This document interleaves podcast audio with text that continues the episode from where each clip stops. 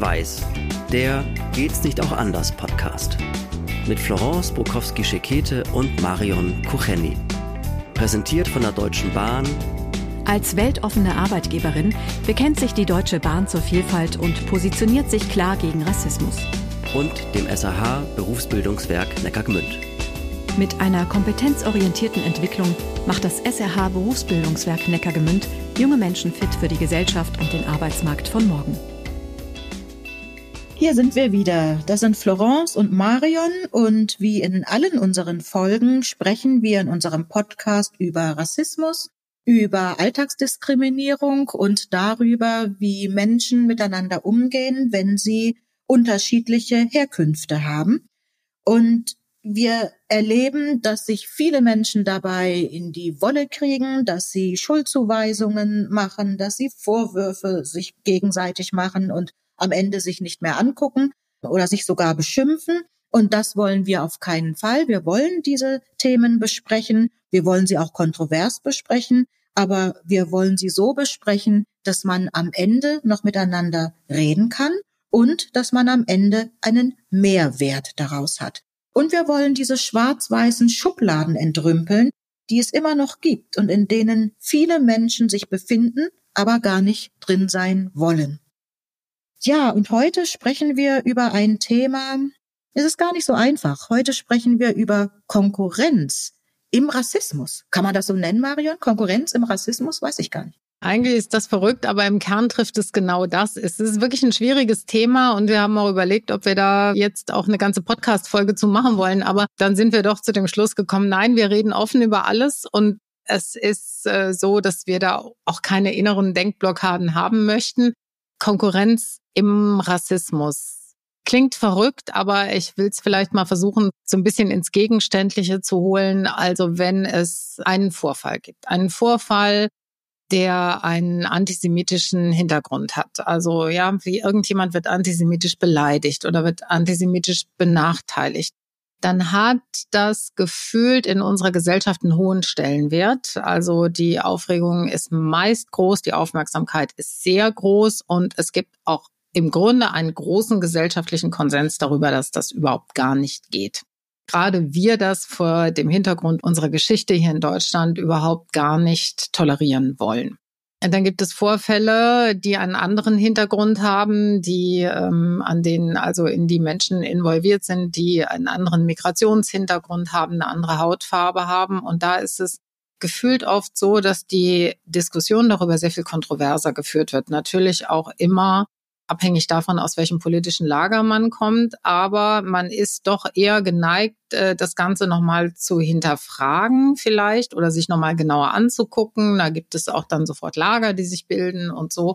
Also der gesellschaftliche Konsens darüber ist nicht ganz so groß und man hat auch das Gefühl, so die Bedeutung ist vielleicht auch nicht immer die, die es zum Beispiel im Zusammenhang mit antisemitischen Vorfällen hat. Und das kann ein Problem sein. Ich weiß es nicht, Florence, was denkst du? Spontan fällt mir der Begriff Lobby ein. Weiß nicht, ob das Wort Lobby richtig ist. Kann es sein, dass es einfach verschiedene oder dass es eine unterschiedliche Wahrnehmung ist? Es ist aber auch nicht der richtige Begriff. Ich denke, das eine Thema ist etwas, was mit der deutschen Geschichte zu tun hat. Das hast du ja auch gesagt und ist möglicherweise auch näher in der deutschen Kultur und in der deutschen Gesellschaft. Und wenn andere Menschen, die kulturell weiter weg sind von der deutschen Kultur, dann ist das ja auch fremder. Und alles, was fremder ist, da wird möglicherweise dann auch hinterfragt. Also ich stelle mir jetzt vor, es macht ähm, ist irgendein Vorfall mit einem afrikanischstämmigen Mann oder einer afrikanischstämmigen Frau oder ja aus einer anderen Kultur kommend und dass dann eher gefragt wird, ja, was hat denn der dazu beigetragen? Ja, wenn ein Konflikt ist, was was hat er denn dazu beigetragen? Oder was hat sie dazu beigetragen? Ja, ist ja auch, auch nicht so ganz einfach, die Person. Oder hat das und das gemacht? Zu so einer Auseinandersetzung gehören ja immer zwei, wird dann auch immer gesagt. Mhm. Und ist das etwas, was bei antisemitischen Vorfällen nicht gemacht wird? Also das ist jetzt eine ehrliche Frage.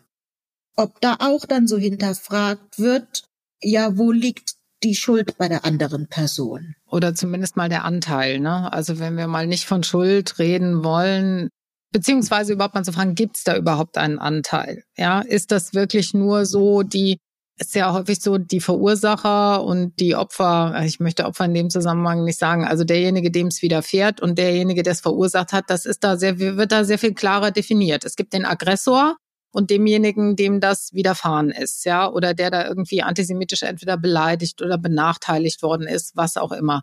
Also da ist man, ist die Sensibilität sehr hoch. Das glaube ich, kann man sagen. Die ist sehr hoch. Das hat, wie gesagt, ja historische und gesellschaftliche Gründe dass das so ist, die ist sehr hoch und die allgemeine Annahme ist ganz oft die, ja, das A, das ist so und, und B, hier sind aber auch die Parteien ganz klar zu bewerten und zu benennen. Und es kann ja auch so sein. Also ich möchte das jetzt gar nicht mal in Frage stellen. Also es kann genau so sein.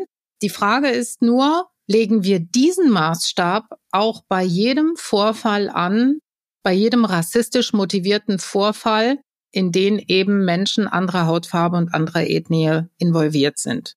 Machen wir das auch so? Und da habe ich das Gefühl, wir machen es so nicht. Und das ist der Anspruch, den ich hätte. Oder ich möchte noch mal ein anderes Beispiel nehmen. Wenn ich höre, dass Menschen in Vorbildfunktion das N-Wort benutzen, so wie es ihnen über die Lippen kommt, oder sagen, die Menschen in Afrika ähm, sollen, was weiß ich, weniger dieses oder jenes tun, dann würde das der Weltbevölkerung helfen. Oder, oder, oder. Wir haben ja schon die skurrilsten Aussprüche gehört. Da erlebe ich dann einen Umgang damit von habe ich auch gesagt, als ich jung war, bis hin zu, naja, man zieht sich dann mal ein bisschen zurück, um dann wieder großartig äh, in der Gesellschaft aufzutreten. Wenn aber so ein Ausspruch ein antisemitischer Ausspruch wäre, kann es sein, dass da dann die Reaktion eine härtere ist. Und wenn ja, dann würde ich aber den Anspruch haben, dass es gleichwertig behandelt wird, nämlich gleichwertig schlecht behandelt wird. Ich finde es gut, wie reagiert wird bei antisemitischen äh, Dingen. Das finde ich 100 Prozent gut, so muss es sein. Nur müssen andere Beleidigungen dann, die auch die Herkunft entsprechend ähm, ansprechen oder beleidigen, müssen genauso 100 Prozent bewertet werden. Ich meine, das geht ja schon damit los, wie sowas zum Beispiel klassifiziert wird. Das sagt ja schon viel darüber aus, wie eine Gesellschaft diesen Menschen gegenüber eingestellt ist. Dass es also hier politisch und auch gesellschaftlich möglich ist, Flüchtlinge mit dem Etikett Wirtschaftsflüchtlinge und im schlimmsten Fall auch Sozialschmarotzer dass es möglich ist, in unserer Gesellschaft öffentlich zu äußern. Und dass man dafür halt auch nicht belangt wird, ja, dass man nicht sagt, also das ist so eine unheimliche Herabwürdigung und auch eine Beleidigung von Menschen, die meist ja aus wirklich aus, äh, aus Situationen kommen, die kriegsbedingt sind, wo sie verfolgt werden und die wirklich keinen anderen Ausweg mehr gesehen haben, dass die also mit diesem Etikett Wirtschaftsflüchtling, äh, Schrägstrich Sozialschmarotzer belabelt werden, Allein das ist schon ungeheuerlich und das müsste eigentlich in unserer Gesellschaft geahndet werden. Das tut es aber nicht. Nein, das ist politisch durchaus möglich. Klar gibt es dann auch immer Widerspruch, aber es darf erst mal gesagt werden. Und jetzt stell dir das mal bitte im Zusammenhang mit Menschen jüdischen Glaubens vor. Das ist, was ich meine. Wenn das wirklich so ist, und leider ist es ja so zu beobachten, dann ist es nicht korrekt. Ich rede ja immer von der Oh sorry Gesellschaft. Also es wird irgendwas rausgeblärt, wirklich von Menschen, die in hohen Positionen sind, die in öffentlichen Positionen sind, denen man eine gewisse Intelligenz auch unterstellen kann, ja, und, und durchaus auch unterstellen darf. Die blärren dann etwas raus. Wenn sie nicht kritisiert werden, jo, dann ist es halt mal rausgeblärt. Und wenn sie kritisiert werden und die kritischen Stimmen nur laut genug sind, dann kommt irgendwann ein mehr oder weniger intrinsisches, äh, oh sorry, möglichst noch mit einer halbseidenen Erklärung. Und dann gehen wir aber schon wieder zum Alltagsgeschäft über. Und das ist dann nicht korrekt. Also dann äh, wünsche ich mir bitte die Gleichbehandlung. Also dass es, wie gesagt, gleich nicht akzeptiert wird. Es kann ja nicht eine gute und eine schlechte Beleidigung geben. Ja, eben. Und auch nicht so ein Ranking zwischen denjenigen, die irgendwie rassistisch beleidigt werden, ne? rassistisch oder antisemitisch beleidigt werden. Es darf da eigentlich kein Ranking geben, wie du schon sagst. Ne? Es darf nicht das geben, was jetzt gar nicht geht und das, was ja vielleicht unter Umständen schon mal passieren kann. Entweder oder. Also entweder verhalten wir uns als Gesellschaft gleichwertig weil das auch so eine Konkurrenz gibt zwischen diesen Gruppen. Also ich kann mir auch vorstellen, dass ich wenn ich jetzt mal versuche, mich da rein zu versetzen, also ich jetzt, als wäre ich jetzt eine Schwarze und würde ich das miterleben, also würde ich selbst rassistische Anfeindungen erleben und würde auch eine, erleben, dass, dass sich da gesellschaftlich nicht so so an meine Seite gestellt wird, wie zum Beispiel bei Menschen, die eine antisemitische Herabwürdigung erleben, dann würde ich mich wirklich, also nicht nur benachteiligt, sondern auch doppelt verletzt fühlen, glaube ich. Selbstverständlich, absolut, so ist es. Das darf nicht sein. Natürlich sprechen wir jetzt wieder sehr allgemein. Es gibt Menschen, die durchaus das im Blick haben, die da reflektiert sind und die gar nichts akzeptieren. Aber es gibt eben leider auch viel zu viel Menschen, die in der Öffentlichkeit stehen, die sich verbal in einer Form gebärden. Und ich sage, das geht nicht, denn die Menschen, ja, die werden ja von den anderen als Vorbilder vielleicht auch angesehen die müssen aufpassen, was sie sagen, weil sie eben diese Vorbildfunktion haben. Und das ist einfach nicht zu akzeptieren. Natürlich ist es auch nicht bei ähm, jemandem zu akzeptieren, der nicht diese gesellschaftlich sichtbare ähm, Rolle spielt. Das ist bei niemandem zu akzeptieren. Aber gerade bei Menschen, die für andere sichtbar sind, ist es noch weniger zu akzeptieren. Ich denke, man sollte überhaupt mal anfangen. Also ich glaube, das ist wirklich auch in der gesellschaftlichen Diskussion heißes Eisen, das glaube ich schon. Aber trotz alledem sollte man die dicken, feuerfesten Handschuhe überziehen und sich trauen, das anzufassen. Weil ich finde, das kann so nicht sein. Das erzeugt nämlich auch eine gesellschaftliche Schieflage.